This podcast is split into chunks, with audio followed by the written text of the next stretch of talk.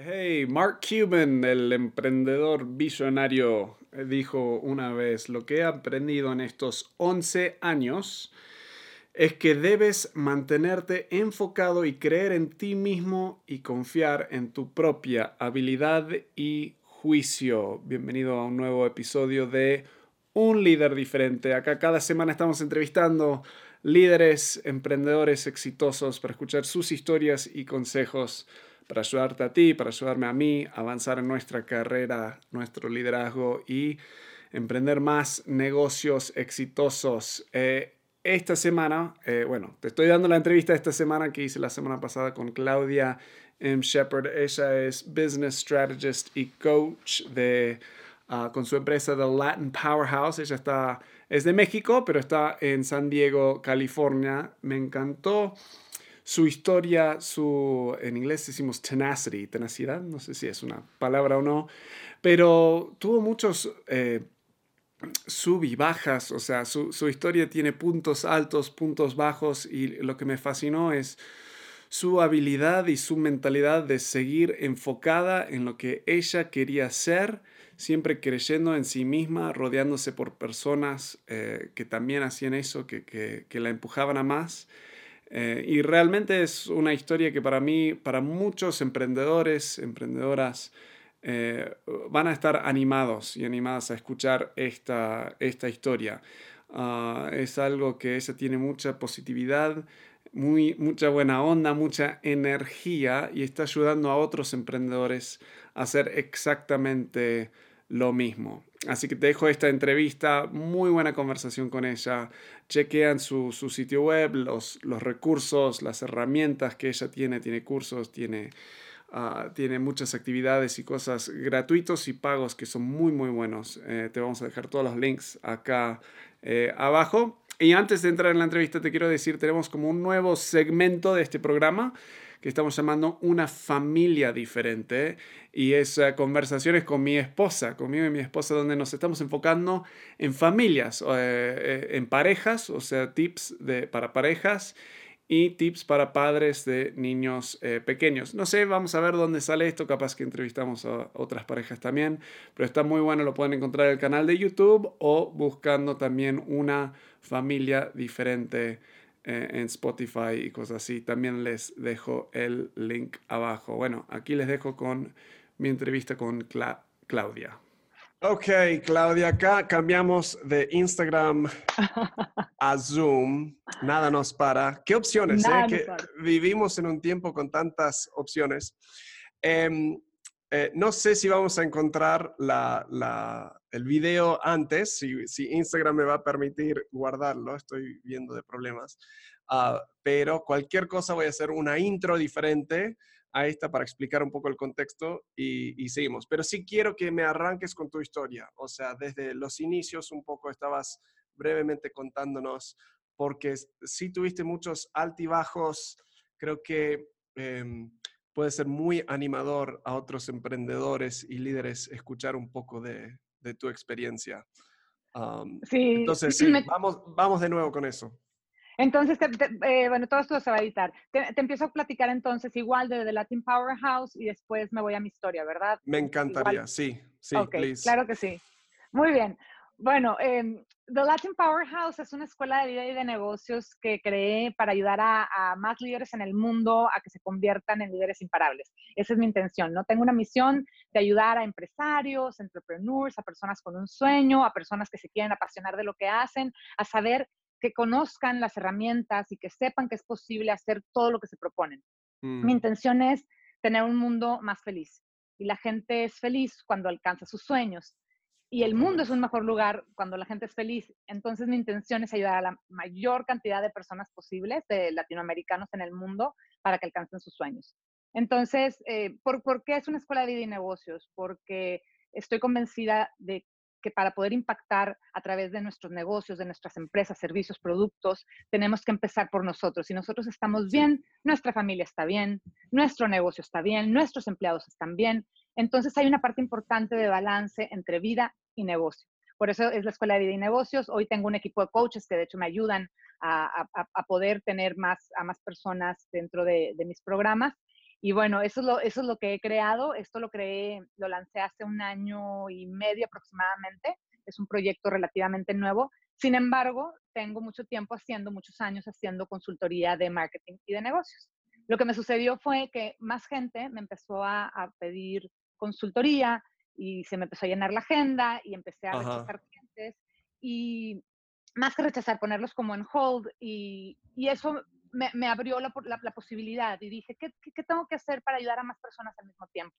Entonces lo que hice y que comentábamos hace rato, lo, lo que hice fue, que, ¿cómo, ¿cómo, le puedo hacer para que mi mensaje le llegue a más gente? Porque esto yo quiero que le llegue al mundo entero, de forma gratis o no. Sí. Entonces creé, mi, mi programa está basado en talleres gratuitos para que cualquier persona pueda tener acceso a mi contenido. Y ya las personas que quieran trabajar conmigo más de cerca, entonces tengo un programa y, e incluso las personas, eh, hay empresarios de cierto nivel, este, elite, que trabajo también uno a uno. Claro. Entonces tengo como para todos, ¿no? Desde gratuito hasta, hasta un directivo elite que quiera trabajar ya de cerca conmigo. Me encanta. Y, y uh, como habíamos dicho antes en la grabación anterior, y vamos a hacerlo de nuevo, quiero volver a eso porque creo que hay mucho ahí que puede ayudar. Pero antes de meternos más a fondo en lo que estás haciendo ahora, volvamos atrás. Me, me arranca la historia cuando tenés que como 23 años más o menos. ¿Cómo, cómo es la, esta historia tan fascinante? Mi historia arranca a mis 23 años. Sin embargo, me di cuenta que durante mi infancia la gente siempre me decía, Claudia, hablas mucho, Claudia, cállate, Claudia, no te muevas, controla tu energía, ya me hartaste, ya me cansaste. Y la verdad es que tenía mucha energía dentro de mí desde niña, desde niña, que, que, que, que la estuve como, como reprimiendo, ¿no? Sí pasan los años, eh, me caso eh, muy, muy, chiquita, a los 21 años y a los 23 años entiendo que esa no es la vida que yo quería vivir, a pesar de lo que tenía, que tenía todo, ¿no? Lo que cualquier, a cualquier niña le dicen eh, que va a tener en su vida, ¿no? Claro. Te vas a casar, te vas a tener una casa y un esposo y viajes y esto y lo otro. Y, y para mí eso no era lo importante, para mí lo importante era ser yo misma y ser, sí. ser verdadera a mí misma, true to yourself, ¿verdad? Sí. Entonces, en, en, ese momento que entendí que no era feliz, tomé la decisión de irme por un camino muy difícil, un camino que yo considero lleno de piedras, lleno de lodo, de mm. críticas, de una sociedad fuerte, de no tener trabajo, de no tener dinero, de tener que regresar a vivir con mis papás. Eh, dentro de, de, de, todo esto que viví a los 23 años, toqué fondo, o sea, toqué fondo tan, tan mal y lloré tanto y la pasé tan mal que desarrollé una enfermedad autoinmune entonces, para mí fue, fue, fue como muy duro. Sin embargo, algo me pasó que cuando estaba dentro de mi depresión, dentro de, de, de, de este lugar oscuro, reconecté sí. igual con un sueño que yo tuve a los 17 años en preparatoria, wow. 16, 17 años, y me acordé cuando un maestro me dijo en clase, bueno, preguntó que qué queríamos ser de grandes, y yo levanté sí. la mano y le dije, yo maestro, ¿qué quieres ser de grande, Claudia? Y le dije, directora directora de una empresa. ¿Y de qué, Clau? No lo sé, maestro, pero lo voy a investigar en el camino. Y yo ya había olvidado ese sueño. Entonces, fue un momento así de luz, yo le digo mi momento de luz, en donde me acordé de ese momento y dije, wow, sí es cierto, si yo siempre he querido trabajar en el mundo corporativo, ¿qué tengo que hacer para lograrlo? Y en ese momento me di a la tarea de hacer lo que estuviera en mis manos para, para empezar en el mundo corporativo. ¿Cuánto, Tuve, ¿cuánto, cuánto tiempo de, de, de, este bajón eh, eran meses, era un, año, dos años. ¿Cuánto tiempo hasta que tuviste esa como realización? ¿Y qué fue? Eh, o sea, suena, suena como tan simple a veces. Ay, tuve esta idea y luego todo empezó a caer en lugar. Pero sé que en el momento son decisiones chiquitas que se van sumando. ¿Cómo fue ese proceso exacto para, para vos? Oye, me encanta porque mi filosofía de vida y de trabajo justo es mastering the little things sí. ser un máster de las pequeñas cosas. Y eso es lo que suma todos los días, ¿no? Lo que, lo, que me, lo que me pasó fue que a las dos semanas, creo que a las dos semanas, eh, me habla una amiga y me dice, oye, mi cuñada va a dejar su trabajo, eh, ¿quieres el trabajo? Y dije, ¿de qué es? Y, y me acuerdo que estaba en la Ciudad de México y dije, ¿de qué es el trabajo? Y volteó mi tía y me dijo, no importa qué trabajo sea. Dije, sí. necesitas sí. empezar a trabajar. Claro. Y para mí eso fue un cambio muy importante en mi vida porque a pesar de que era un trabajo que no necesariamente era lo que buscaba, me dio la oportunidad de reencontrarme, de saber que era útil, de empezar a generar un ingreso. Entonces trabajé en un bar, trabajé en un bar, en la ah, administración de un bar. Y fue, muy, una época muy divertida, también muy criticada porque recién divorciada, 23 años, trabajando en un bar. Y la verdad es que pues, fue un proceso de meses que, que me ayudó a reencontrarme y a, a ver los siguientes pasos de lo que quería hacer. Justo estando ahí, me hablan de una empresa muy grande eh, y me, me, dicen que tienen una posición, que tienen una vacante y dije, por fin mi oportunidad del mundo corporativo, por fin voy a ser directora. Y llego a la entrevista y resulta que la persona que me entrevista de recursos humanos es la persona número uno de mi generación de administración de empresas de donde yo estudié, de mi carrera. Ah, y cuando habla conmigo, me dice, Clau, el puesto que tenemos es de secretaria. Entonces, para mí fue un golpe durísimo porque en, ese, momento al menos me, me, tuve que tragar mi orgullo, me tuve que tragar todo y decir, ok, lo tomo. Tomo el trabajo y resulta ser el mejor trabajo de mi vida. ¿Sí? Fue el trabajo, sí, fue, fue un parteaguas porque fue el trabajo que me enseñó a hacer las pequeñas cosas, que me enseñó a hacer todas las cosas que nadie quiere hacer. Me enseñó a estar cerca de los directivos, a pensar estratégicamente, a ver inversiones, a ver todo a nivel global. Yo estaba muy pegada con el director y él fue mi primer mentor, de hecho. Eh, más que un asistente, me convertí en, parte de su equipo y para mí eso fue una oportunidad grandísima, pero grandísima. Entonces eso, eso me ayudó e, e, en, mi carrera, ¿no? Eso fue como mi primer contacto, mi primer paso eh, en el mundo corporativo. El darme la oportunidad de, a pesar de que era algo que no buscaba yo en el momento, dije, bueno, ¿cómo sí? ¿Cómo puedo aprovechar la oportunidad y qué puedo hacer para aprovecharlo al máximo y aprender? Y ver después qué, qué me depara el destino, ¿no? Eh, te quiero pausar eh, porque sabemos que en esta historia sí vas a llegar a, lo que te da felicidad y te empieza a llenar, pero es algo que si hay las personas que sí siguen el, programa y escuchan, lo repito mucho, pero creo que es, eh, justo en la entrevista anterior lo hicimos, pero cuando, es que hay tantos jóvenes, millennials en especial, eh, yo soy como un millennial viejo, tengo 36, entonces creo que estoy justo ahí en el, en el borde. Pero que dicen, bueno, es que tengo que hacer lo que me da pasión, ¿no? Tengo que, tengo que seguir mis sueños. Y es más, arrancamos esta conversación tú diciendo que es justamente lo que te gusta hacer, es ayudar a personas, realmente vivir y encontrar ese sueño y vivir con esa pasión. Eh, el tema que veo tantas veces es que si no es el sueño, si no es su pasión y no tienen pasión en algo, no lo hacen. Entonces, es, hay tantas cosas en la vida que no nos gusta hacer, entonces es casi lo usan como una excusa, bueno, pero no me, no me inspira, no, no, me, no me da pasión, no, no me gusta, no es, es que estoy esperando para encontrar mi sueño lo que me llama la atención de personas, casi todas las personas con quien he hablado que yo considero exitosos, exitosas, es que arrancan con cosas que no eran su sueño. en tu mentoría, en todo lo que vienes ofreciendo, ¿qué es tu mensaje para las personas, o sea, en estos inicios? ¿Qué hiciste ahí eh, que sí te lleva al sueño? Lo que pasa es que tú puedes perseguir tu sueño o te puedes apasionar de lo que haces. Yo soy una persona muy apasionada y me apasiono de cada paso que voy haciendo en mi, carrera. Eh, fui asistente, trabajé en un bar, eh, trabajé en cartera vencida, en recuperación de cartera en una empresa, o sea, trabajé en diferentes áreas, pero todo eso me formaron a ser quien soy hoy. Entonces yo lo que, eh, lo que les digo es que entiendo que todo el mundo puede tener un sueño. Vamos a hablar de, voy a poner algo muy simple, cantar. Me gusta cantar, quiero ser cantante. Y cantar, por lo general, dices, bueno, agarro mi guitarra, un micrófono y canto y hago mi sueño. Pero eso no es suficiente. Las pequeñas cosas son las que te van a llevar a ser un cantante conocido, a que tengas promoción, a que te toquen en las estaciones de radio. Entonces, hay detrás un trabajo que son todas las pequeñas cosas que nadie quiere hacer y que la gente exitosa sí está dispuesta a hacer. Sí. Entonces, yo lo que les enseño a, todas las personas con las que trabajo es que las personas exitosas están dispuestas a hacer las cosas que la gente no exitosa no está dispuesta a hacer. Y esas son las pequeñas cosas, las que aburren, las tediosas, las que hartan, las que cansan, las que dan miedo.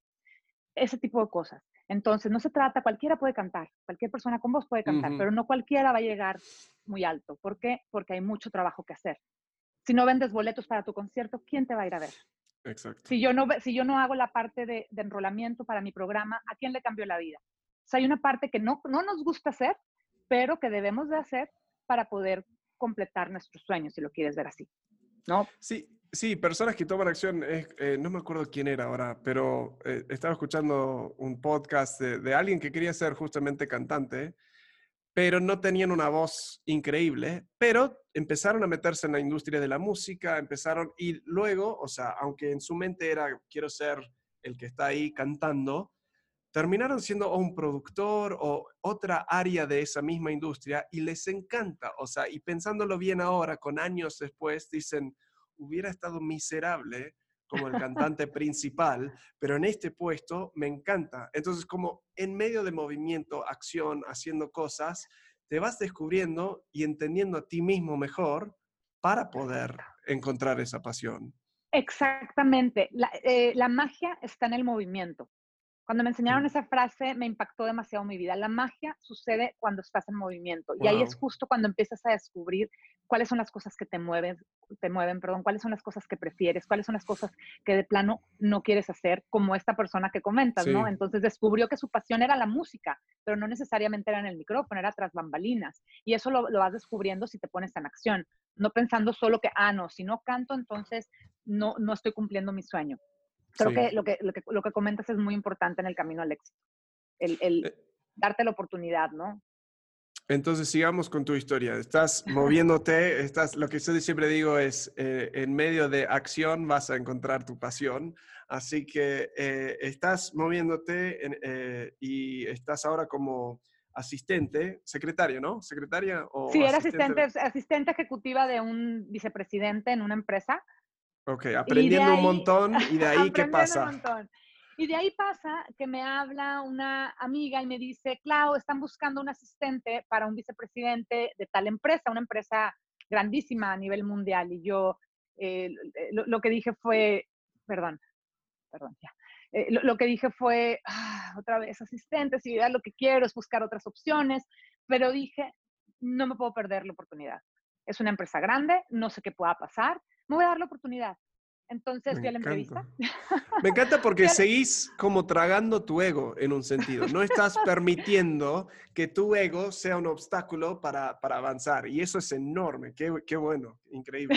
Bueno, seguimos, sigamos, sigamos. Hay tanto para aprender acá. No, me, me, encanta lo que me comentas, porque me, me, entiendes perfecto. Entonces, bueno, llego a la entrevista, me entrevista el vicepresidente eh, de esta empresa cervecera y me dice, Claudia, está sobrecalificada para el puesto.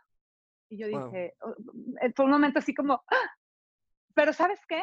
Tengo una vacante en mercadotecnia, quiero que te entreviste mi gerente de tal área. Eh, acto seguido me entrevista el gerente, eh, historia corta, ahí empieza mi carrera en el mundo corporativo. Gracias a que me di la oportunidad. ¿Cuántos años tienes en ese momento? Tenía a 25, 25 años. Ok, habían pasado dos, dos, años desde el punto más, más bajo, digamos. Desde el punto más bajo, eh, eh, estuve un año y medio asistiendo a este director ejecutivo, seis meses antes estuve trabajando en este bar que te comenté, y justo a los 25, 25 eh, y medio, por ahí, me dan la oportunidad de ese puesto. Pero fíjate lo, lo que me pasó. Regreso con mi mentor, que era mi jefe, el, el director ejecutivo de, con el que trabajaba, y le platico, le dije, tengo esta oportunidad y me dijo, Claudia, no me, vas a creer, justo estaba preparándote un puesto, una jefatura para el área de finanzas. Pero te digo algo, te puedo igualar el sueldo, te lo puedo mejorar, me encanta trabajar contigo, pero te va a ser infeliz porque esa no eres tú. No te puedo cortar tus alas. Wow. Y esa, ese puesto que te están ofreciendo eres tú. Esa es tu carrera, esa vas a ser tú y vas a despegar. Y se me pone la piel chinita. Eh, imagínate lo, lo, que impactó en mi vida, que me diera la bendición, mi, más grande mentor, que a la fecha es uno de mis grandes mentores, y que me dijera, ve y haz lo que más te gusta. Increíble. Hay pocos jefes, pocos jefes que son así, ¿eh?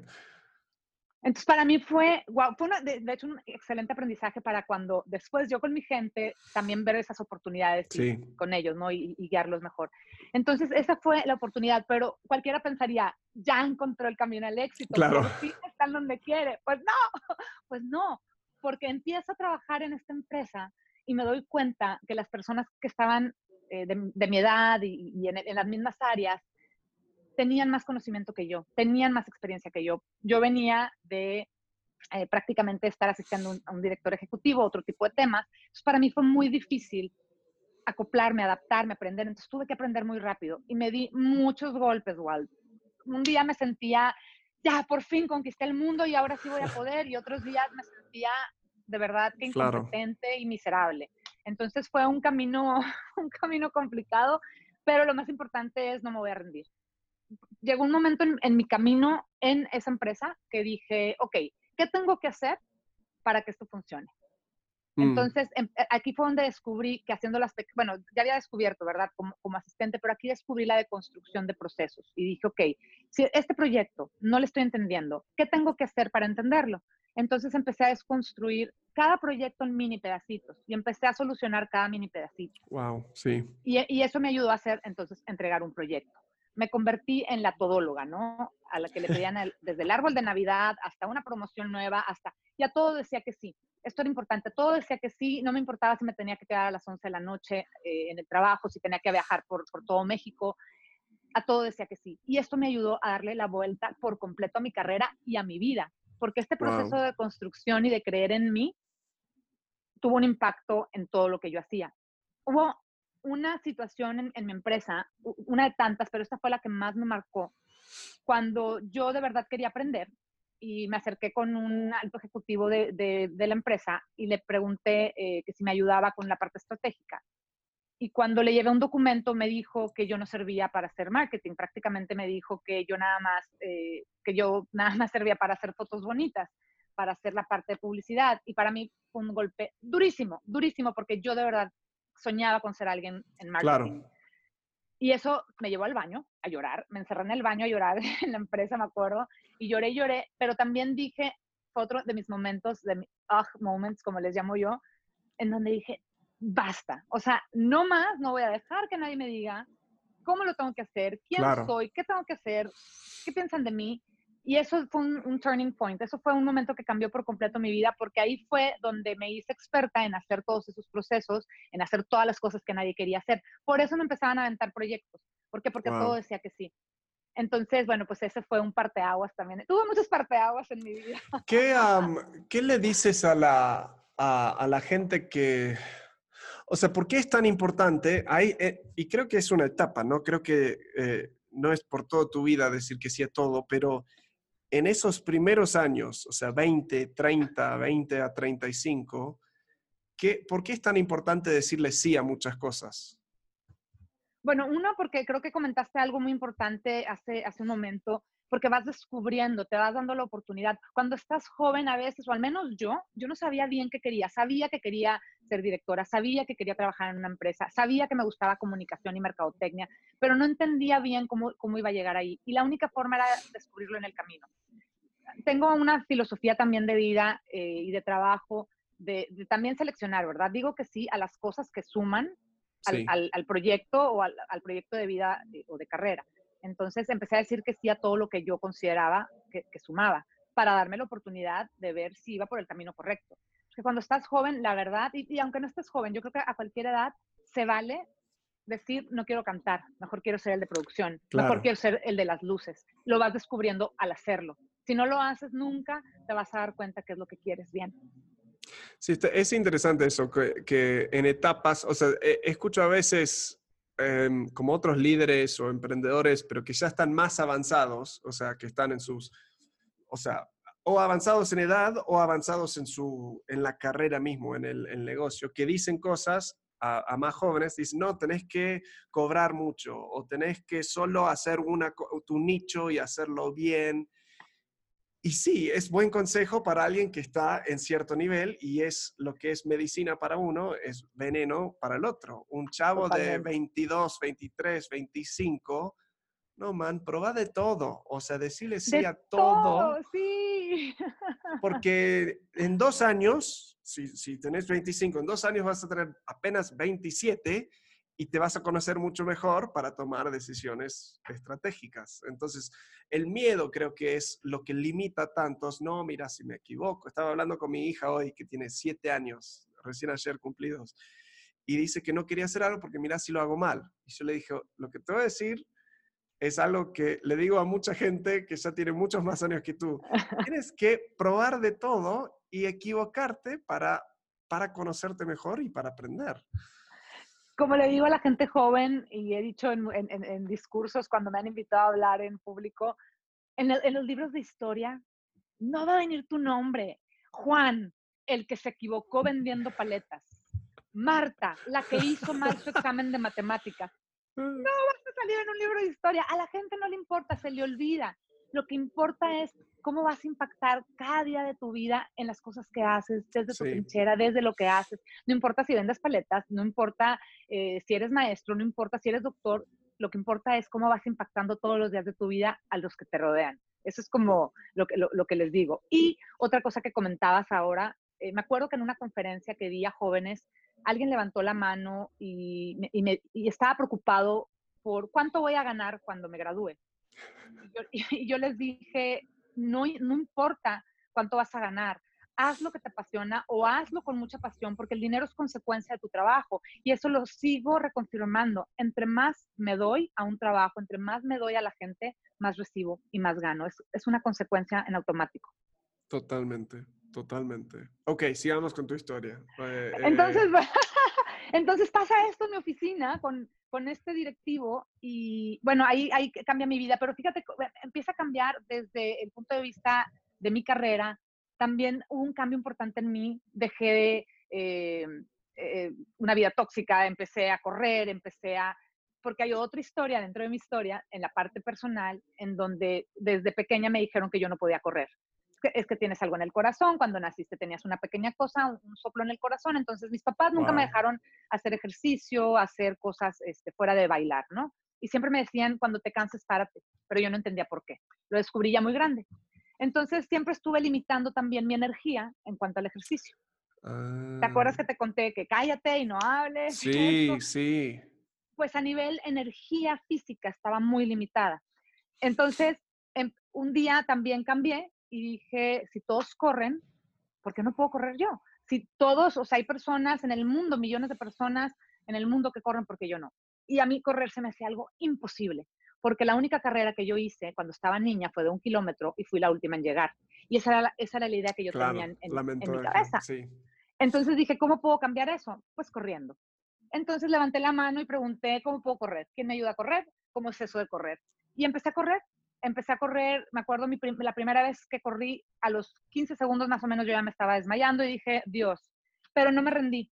no me rendí y dije, aunque me cueste, yo voy a correr. Y empecé corriendo, me acuerdo cuando terminé mis primeros 5 kilómetros continuos, fueron después de 6, 8 meses. Pero después de ahí dije, ok, si puedo correr 5 kilómetros, ¿qué pasa si corro 21? ¿Y qué pasa si corro un maratón? Y terminé corriendo maratones. Y luego empecé triatlón. Y luego hice Ironman. Y me confirmé de nuevo que no hay nada que te detenga si haces todas las pequeñas cosas que tienes que hacer. Lo único que tenía es que ser disciplinada, entrenar, llevar un plan de alimentación, dormir bien, etcétera, ¿no? Ciertas cosas, son todas esas pequeñas cosas que tienes que hacer para completar un maratón. Entonces fueron cambios bien importantes en mi vida al mismo tiempo, a nivel personal y a nivel de, de, carrera. Todo tipo 25, 26, 27, esa zona, ese eh, eh, empieza 25, 26, 27 y más o menos cuando empieza a agarrar todo esto forma fue a los 28, cuando empiezo ya a, cambiar de forma como más consciente de, de, mi cuerpo, de mi mente, de, de mi carrera. Eh, no, no, es que los años anteriores no lo hubiera hecho, pero sí fueron otros dos años de estar luchando con este, subidas y bajadas, ¿no? De, dentro de la empresa iba muy bien, pero no como yo quería. Entonces fue como si como alrededor de los 28 años que empecé con esta idea de, de también correr y pues lo demás es historia. lo demás es historia en cuanto al ejercicio, ¿no? Con todo eso que hice, pero fue el hecho de demostrarme que mi filosofía de vida, mi filosofía era para mi vida y para mi trabajo, que haciendo esas cosas que nadie quiere hacer me iba a llevar a, algún lugar. Entonces, de ahí eh, tengo la oportunidad de entrar a, otra empresa, que es la que te comento que eh, después cierra y que nos liquidan a todos y que fue otro momento ah. difícil en mi carrera, porque yo me di la oportunidad de entrar a esta gerencia, era la primera gerencia que tenía, era la oportunidad de relanzar una marca de coches en México, eh, etcétera. Fue una oportunidad padrísima. Estuve por ahí un par de años hasta que nos liquidan. Y fíjate, aquí es otro, otro momento importante en mi vida. Cuando nos liquidan, yo lloré mucho, lloré mucho y, dije, ¿qué voy a hacer? ¿Qué voy a hacer? ¿Cómo me voy a mantener? Yo le ayudaba a mis papás, ¿cómo le voy a ayudar a mis papás? se me vino el mundo encima cuando me quedé sin trabajo en plena Navidad. Y fui a ver a una amiga y mi amiga me dijo unas palabras muy sabias y me dijo, Clau, ya se acabó el trabajo en todo el mundo. Y yo, me explotó el cerebro en ese momento y dije, tienes toda la razón, no se ha acabado el trabajo en todo el mundo. Entonces me tomé, me recuerdo perfecto, tomé dos semanas de vacaciones. Yo ya eh, este, era novia de Richard, mi esposo. Lo vine a ver dos semanas aquí a San Diego y me calmé, regresé y dije, ¿qué puedo hacer? Cuento corto, lo voy a tratar de hacer muy corto. En, tratando de encontrar trabajo, un amigo me dice, en mi empresa necesitamos alguien que nos ayude en marketing, pero no te podemos pagar lo que tú ganas. ¿Qué estás dispuesto a ofrecerme para ayudarme? Y ahí igual empecé mi consultoría de negocios y marketing, gracias a la oportunidad de este empresario, que tiene una empresa muy grande, pero a pesar de ello me dijo, no estamos ahorita en el momento de, de, contratar a alguien este, full time, pero ¿qué nos puedes ofrecer? Entonces de ahí se me abrió un panorama nuevo y empecé a dar consultoría a empresarios, a empresas, uno tras otro, uno tras otro, durante más de seis meses. Y después entro a mi último trabajo, que fue Axtel, pero continúo dando eh, consultoría. Entonces me convertí en consultora de marketing, consultora de negocios. Al mismo tiempo entro a trabajar en, Axtel. Me convierto en la primera mujer directora en esa empresa. Oh, wow. Que fue, que fue increíble. Eh, que me dieran la oportunidad para mí trabajar ahí fue grandiosísimo. Amo, amo esa empresa. Y bueno, me dieron la oportunidad de ser la primera mujer eh, directora y fue como un boom para mi carrera el haber entrado ahí, el estar dando consultoría, el estar haciendo Ironman, todo, todo, todo se empezó a dar como junto, ¿no? Ya, ya en ese momento ya estaba haciendo Ironman.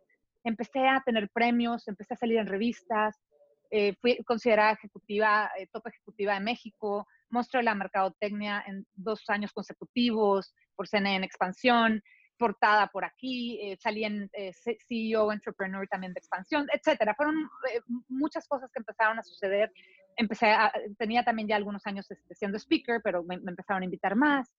Y bueno, fue un momento en donde yo me sentí tan feliz, sabía que de cierta forma, para mí, al menos en ese momento, había alcanzado un éxito que yo consideraba sí. mi éxito, no el éxito de nadie más, lo que para mí en ese momento era mi éxito.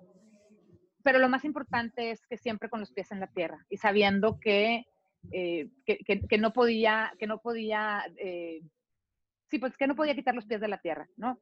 Entonces ahí, esa fue una parte muy importante en mi carrera.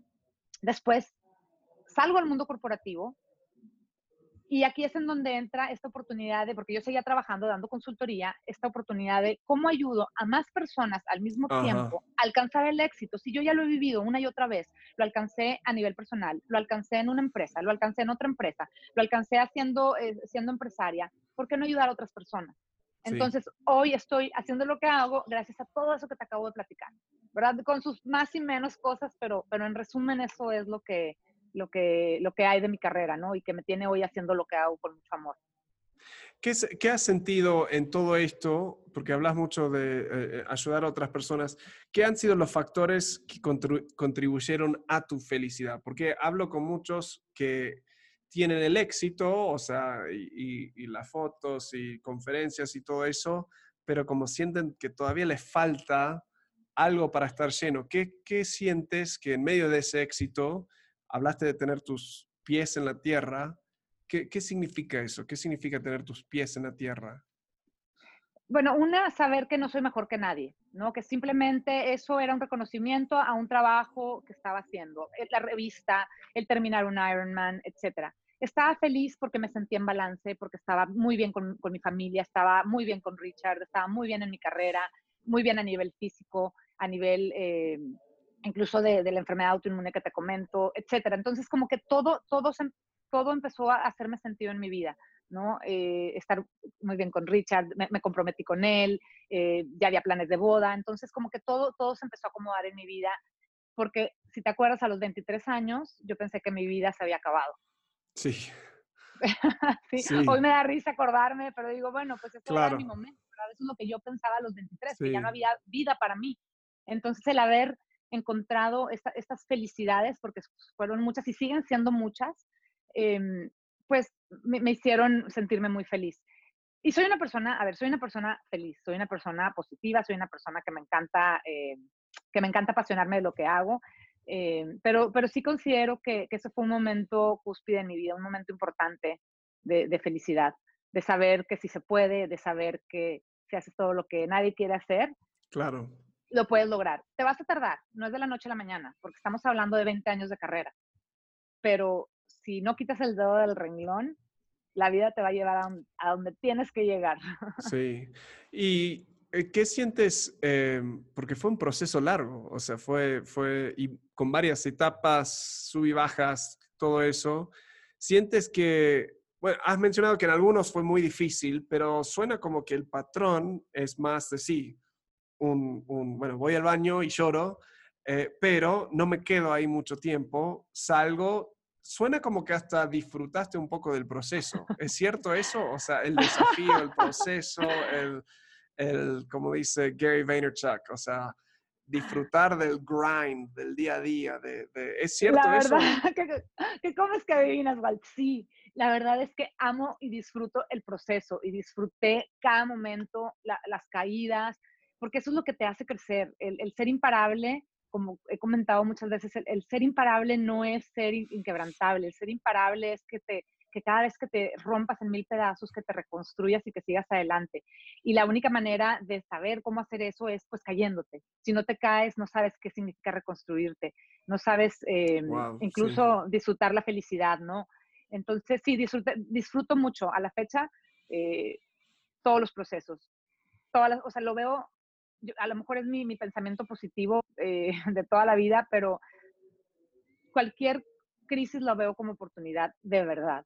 O sea, no mm. es mentira cuando lo digo. Cualquier crisis personal, de negocio, del mundo, lo veo como una oportunidad y, y, y, y tomo el problema o lo que esté sucediendo y digo, ok, ¿qué puedo hacer con ello? Creativamente, ¿qué puedo hacer con ello? ¿Cómo lo puedo transformar? ¿Cómo lo puedo hacer mejor? ¿Cómo puedo dejar de, de, de cómo puedo dejar de sufrir? ¿no? ¿Qué, qué acciones tengo que tomar? Mm. Entonces, pero qué, sí.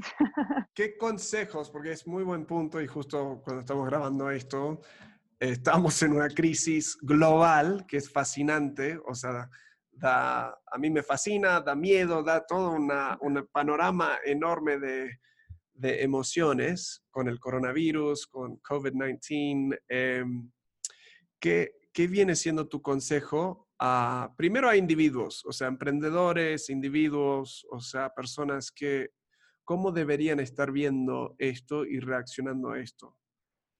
Bueno, yo creo que es un, es un sentimiento y un miedo colectivo.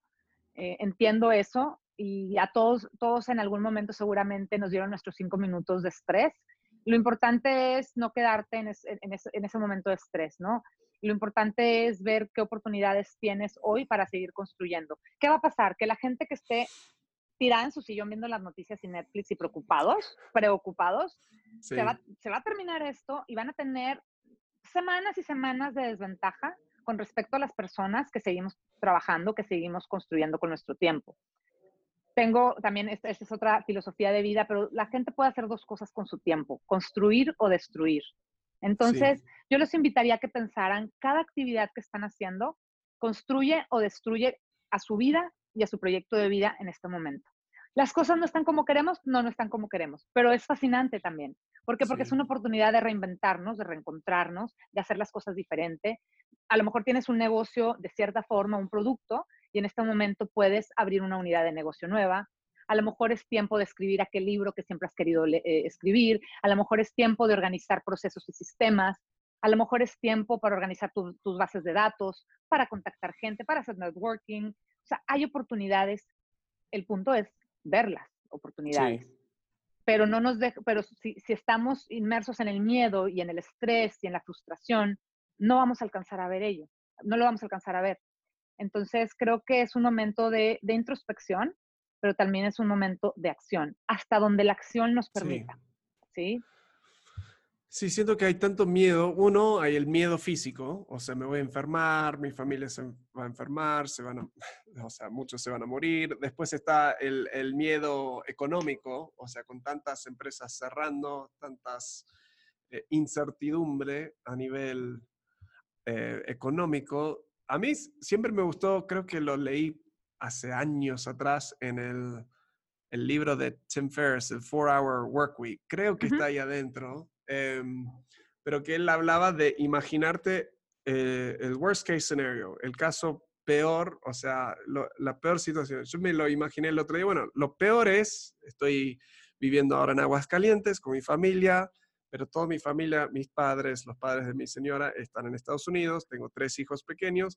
Peor caso es que todos nos enfermamos y yo y ella nos morimos y mis hijos, ¿qué hacemos con los hijos? Alguien los tiene que llevar. Entonces, o sea, es, eh, si te lo imaginas, da miedo, pero digo, bueno, entonces todo antes que eso, todo menos que eso, es, es mejor, digamos, y, y hasta, aún ese caso, aún ese paradigma, horrible, aun si es horrible, mis hijos eventualmente van a estar bien. O sea, la vida sigue, van, a, tenemos amigos acá que los van a cuidar. Entonces, aún el peor caso, no le tengo mucho miedo a morir, sé dónde voy, todo eso. Entonces, eso hasta como es, ok, vamos ahí un momento, hasta experimento un poco la, la sensación y el miedo, digo, ok, ahora lo voy a dejar acá y voy a decir, hasta que llegue ese momento, voy a tomar acciones concretas para avanzar, para, para eh, cuidar que eso no pase o tener un plan, por si sí pasa, tengo un plan de acción.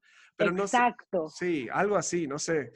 Exacto, por ejemplo, eso que acabas de comentar. Ok, el peor escenario es que yo me muera y mi hijo se quede, que, mi esposo y yo este, nos morimos y, y, mi hijo se queda sin protección. Entonces, ¿qué tengo que hacer? ¿Qué acción tengo que tomar hoy para preparar esa situación? Porque ahorita, o sea, este momento, esta, esta pandemia lo que nos está diciendo es prepárate, porque siempre tienes que estar preparado. Entonces, bueno, aprovecha este tiempo para hacerlo. Tomar acciones, por ejemplo, mi esposo ahorita, eh, eh, eh, acaba de, salir de una neumonía hace un mes y él es de las personas que más se tiene que cuidar. Entonces, en lugar de entrar en pánico, pues estamos haciendo todas las cosas que están en nuestras manos. Lo que no está en nuestras manos tienes que confiar y soltar, pero lo que sí está en tus manos, actívalo, acciónalo. ¿No? Que es un poco lo, lo, que estás diciendo. Yo un poco siempre digo, mira, actitud positiva. O sea, tenés que tener, o sea, ser positivo, desear lo positivo, eh, pero ser preparado. O sea, siendo el, las personas más positivas en el Titanic que se estaba hundiendo, no podían parar la situación.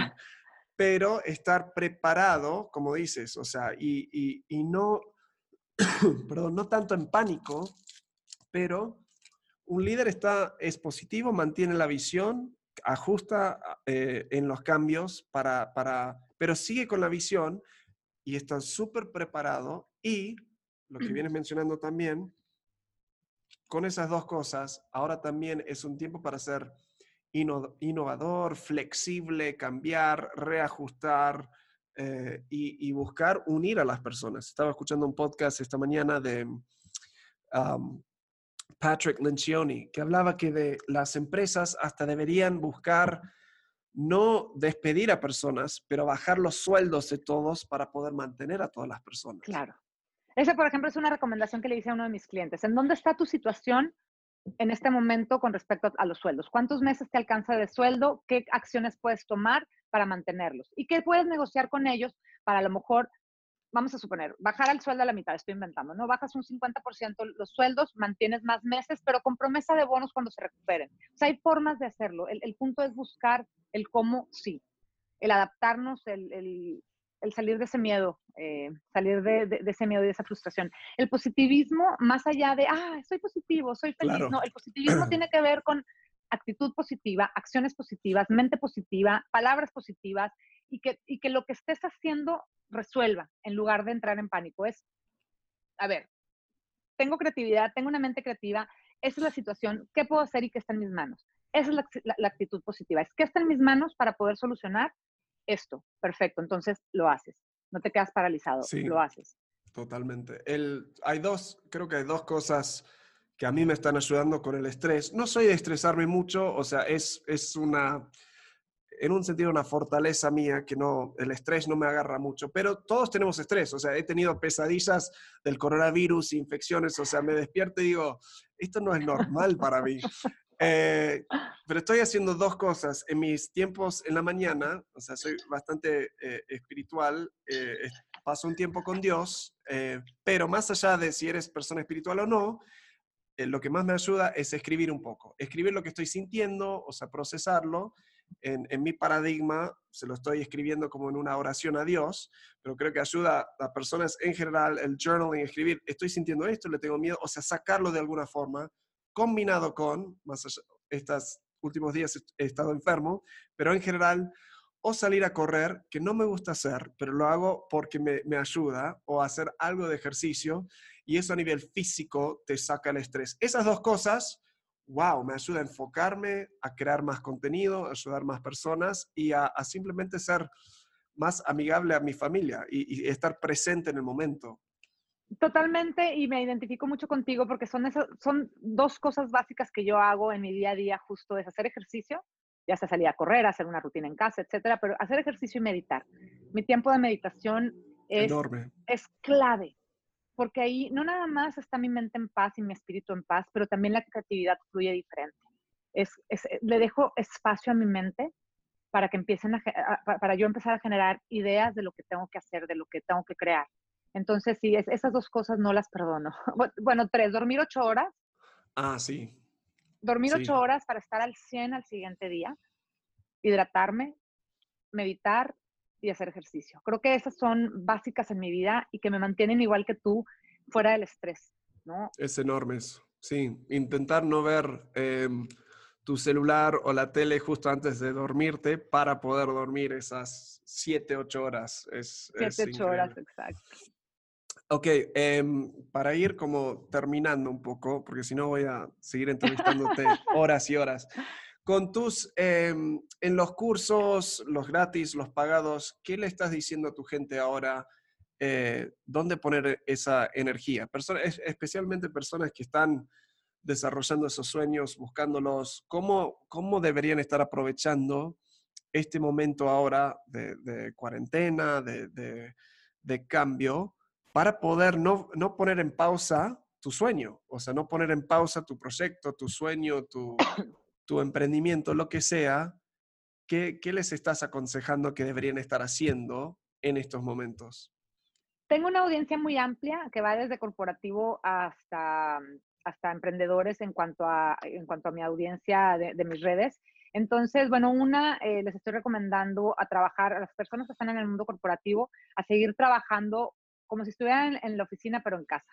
¿no? Yo trabajé en, el mundo corporativo cinco años estuve trabajando, seis años, estuve trabajando long distance, o sea, de larga distancia, con un corporativo en Monterrey y yo desde Estados Unidos, desde otro país. Entonces les di muchas recomendaciones, les, les doy recomendaciones de cómo hacerlo en casa, a pesar de que están los hijos en casa, cómo negociar con las parejas, etc.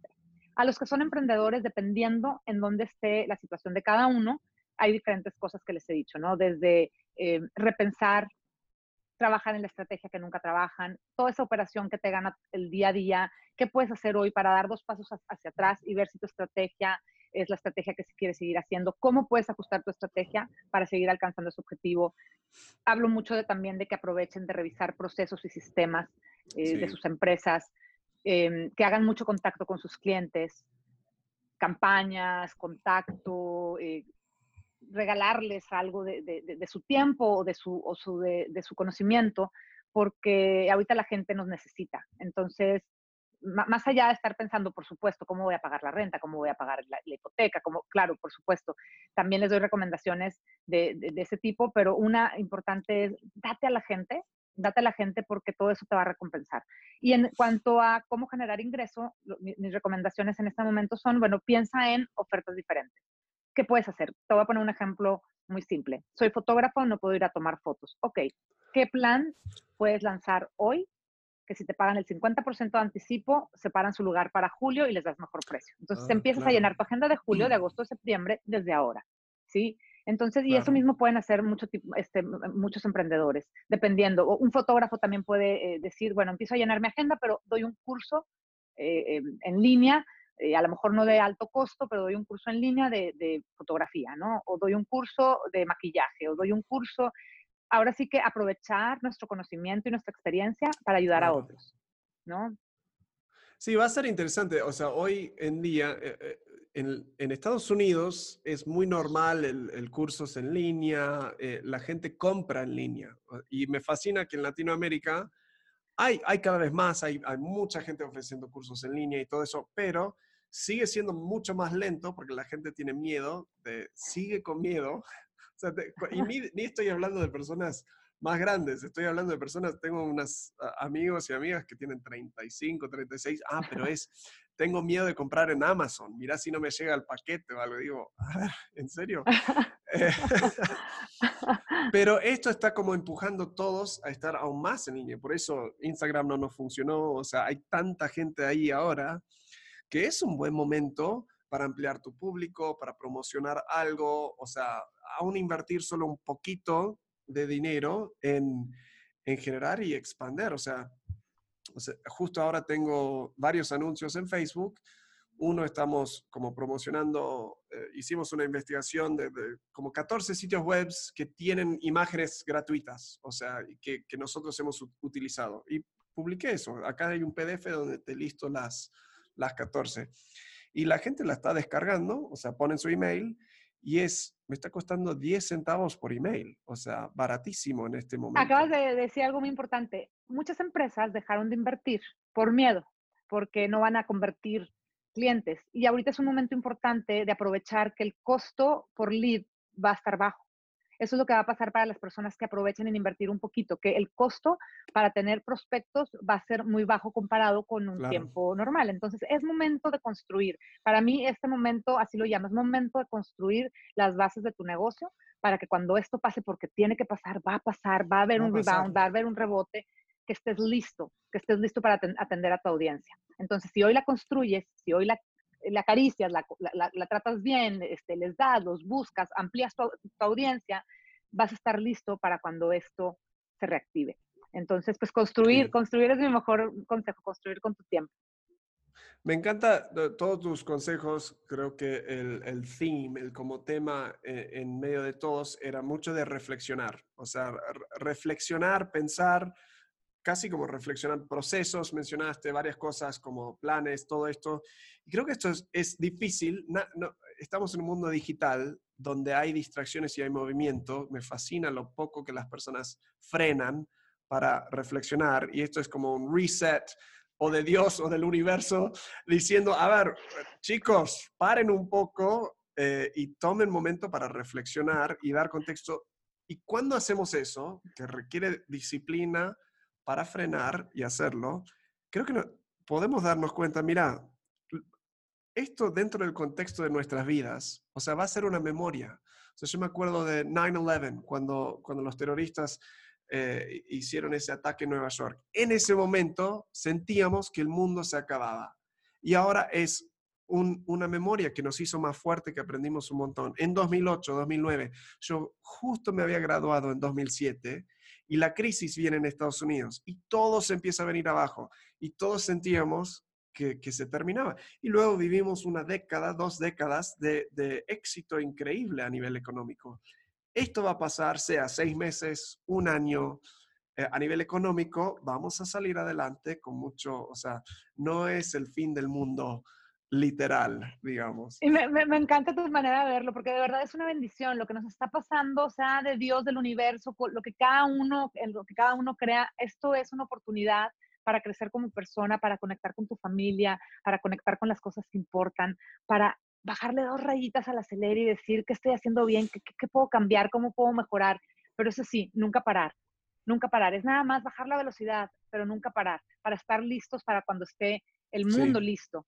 ¿No? Pero, pero yo también lo veo como una oportunidad, como una bendición, esto que está pasando más allá de que, claro, no queremos que la gente muera, no queremos que nuestras familias este, enfermen, etcétera, pero, pero creo que es un momento de introspección para el mundo. Última pregunta para terminar. Em, a nivel del liderazgo y tu liderazgo, ¿qué sientes para líderes? que es una de las cosas más importantes, saliendo de la crisis, hablando de liderazgo en general, ¿Qué es una de las cosas que has aprendido que más te ayuda a ser un líder efectivo? O sea, a, liderar tu equipo de forma efectivo y cuando hablo de efectivo para mí es lo completo, no solo e, efectivo a nivel de lograr cosas, pero el efectivo que incluye el bienestar de las personas, el lograr con la tarea. ¿Qué es eh, algo que a ti te ha ayudado mucho a ser una líder y manejar este y gestionar tu equipo? Yo diría que estar en balance cuerpo, mente y alma. Eso es algo muy importante. Y trabajar mucho con nuestra paz mental, con nuestra paz interior.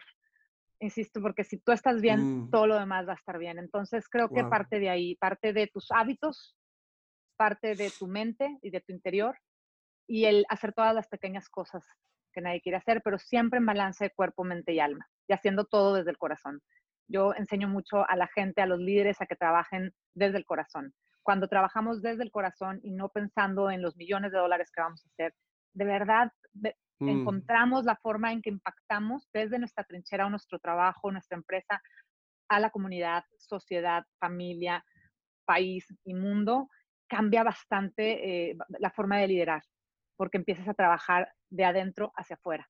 wow. Entonces es como mi, mi- mi modelo de, de- de- de trabajo, mi modelo de negocio, cómo me gusta trabajar. Y eso es lo que le enseño a los líderes, a trabajar de me encanta, me encanta. Bueno, ¿dónde te podemos encontrar en redes? Vamos a incluir esto en los links, pero ¿qué son los mejores lugares para, para ir siguiéndote y, y lo que están haciendo? Tengo un grupo en Facebook em, que es gratuito, ahí ten- pueden encontrar muchísimos talleres gratuitos. eh, se llama Imparables de Latin Powerhouse, así está en Facebook. En Ok. Instagram, Claudia M. Shepard. eh, continuamente también estoy dando mucha información de valor y creo que básicamente Facebook, Instagram serían como las redes más fuertes en las Más que fuertes. me pueden encontrar y ahí, ajá, y de ahí ya pueden, van a tener acceso a mi página, claudiamshepard.com o a mi LinkedIn o a otras o a otras redes, pero principalmente esas dos. Buenísimo. Bueno, vamos a incluir todo eso.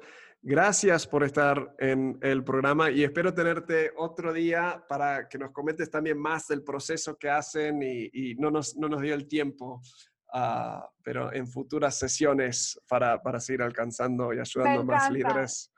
Me encanta, claro que sí, igual, cuenta conmigo, me encanta, me encanta que eres un americano, argentino, mexicano, me encanta tu forma de ser, me encanta tu vibra, estás increíble, muchas gracias por invitarme. Eh, fue fue súper placer estar contigo hoy. Gracias, muchas gracias. Bueno, espero que te haya gustado esa entrevista, esa conversación. Por favor, eh, vayan a su Instagram eh, y, y déjale un comentario ahí, mándale un mensaje, mándale un mensaje diciendo ah, lo que te gustó de la entrevista, etiquétanos a nosotros. Si te viene gustando eh, estas conversaciones, estas entrevistas, este programa en general, a mí me encantaría que se lo compartas con un amigo. Un amigo que es emprendedor o líder que, que piensas que también ah, le puede ayudar, le puede animar. Eh, creamos todo esto para ayudar a futuras generaciones de líderes y de emprendedores a tener más éxito, a poder avanzar más rápido, poder ir más lejos, más rápido de lo que pudieran solos. Queremos crear una comunidad de líderes que están todos haciendo esto. Así que tómate unos 30 segundos para darle like a este video o, o a compartirlo, dejarnos un comentario abajo. Sería increíble para nosotros. Muchas gracias por estar y nos vemos en la próxima.